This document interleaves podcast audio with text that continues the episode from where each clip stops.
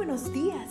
Gracias por estar con nosotros en este bendecido día. Ven y juntos aprendamos y realicemos el estudio de nuestro matinal titulado Nuestro maravilloso Dios. Te invitamos a recorrer con nosotros las promesas que el Señor tiene para ti el día de hoy.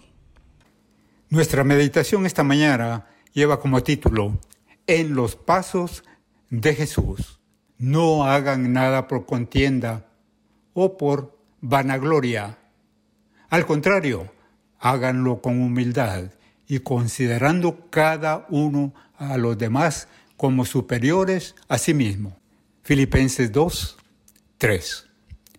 ¿Cuál es la esencia del pecado? En opinión de James Orr, esa esencia consiste básicamente en la exaltación del yo en contra de Dios. En una palabra, egoísmo. Si la esencia del carácter de Dios es amor, y si sus mandamientos se resumen en amarlo a Él y a nuestro prójimo, entonces podemos concluir, sin forzar las escrituras, que la esencia del pecado es el egoísmo. Douglas Cooper ilustra bien esta idea en su libro El amor de Dios. Cómo vivirlo y expresarlo por medio del siguiente relato. Cuenta Cooper que una señora estaba por dar a luz cuando se le presentaron serias complicaciones. La situación era tan delicada que se requería una intervención quirúrgica de emergencia. Con el mayor tacto y un espíritu muy compasivo, el médico le explicó que la operación era para salvarle la vida a ella, pero que era muy tarde para salvar la vida del bebé. Entonces la señora pidió que se llamara a un sacerdote para que administrara los rituales de su iglesia al bebé. Dio el número de teléfono del sacerdote y el médico enseguida lo llamó.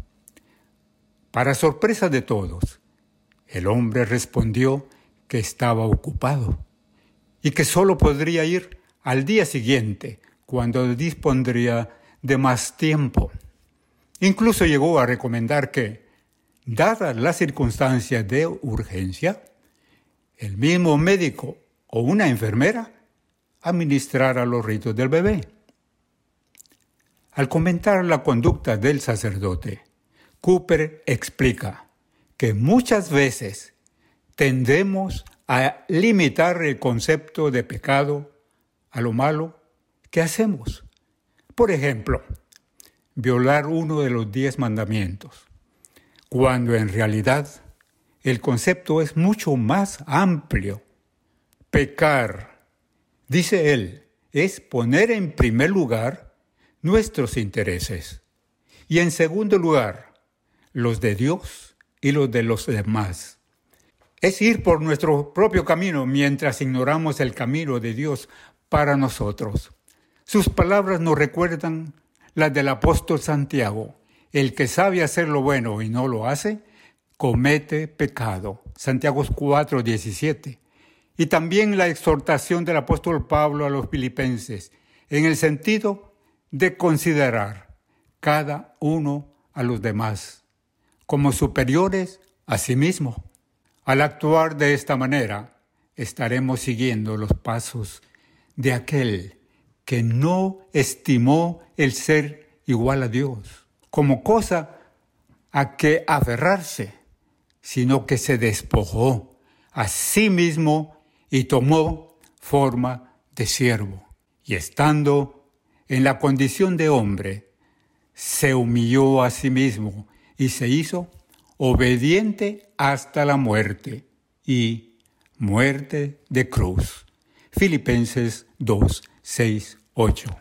Estimados oyentes, en esta mañana agradecemos a Dios por el privilegio que nos ha dado de empezar un día meditando en su palabra. Quiero que eh, terminemos este este mensaje esta mañana pidiendo al Señor que more en mi corazón. Porque sólo así podré amar como Jesús amó, servir como Él sirvió. Padre Santo, Gracias, muchas gracias por el privilegio que nos das al empezar este día con esta meditación. En el nombre de Jesús. Amén. Cada día gracias. Gracias Dios por darnos la tranquilidad necesaria para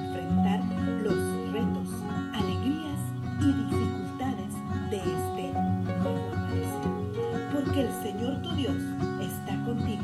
Como guerrero victorioso se deleitará en ti, con gozo te renovará cada día con su amor. Te esperamos el día de mañana para continuar cobrando aliento en la palabra de nuestro Padre.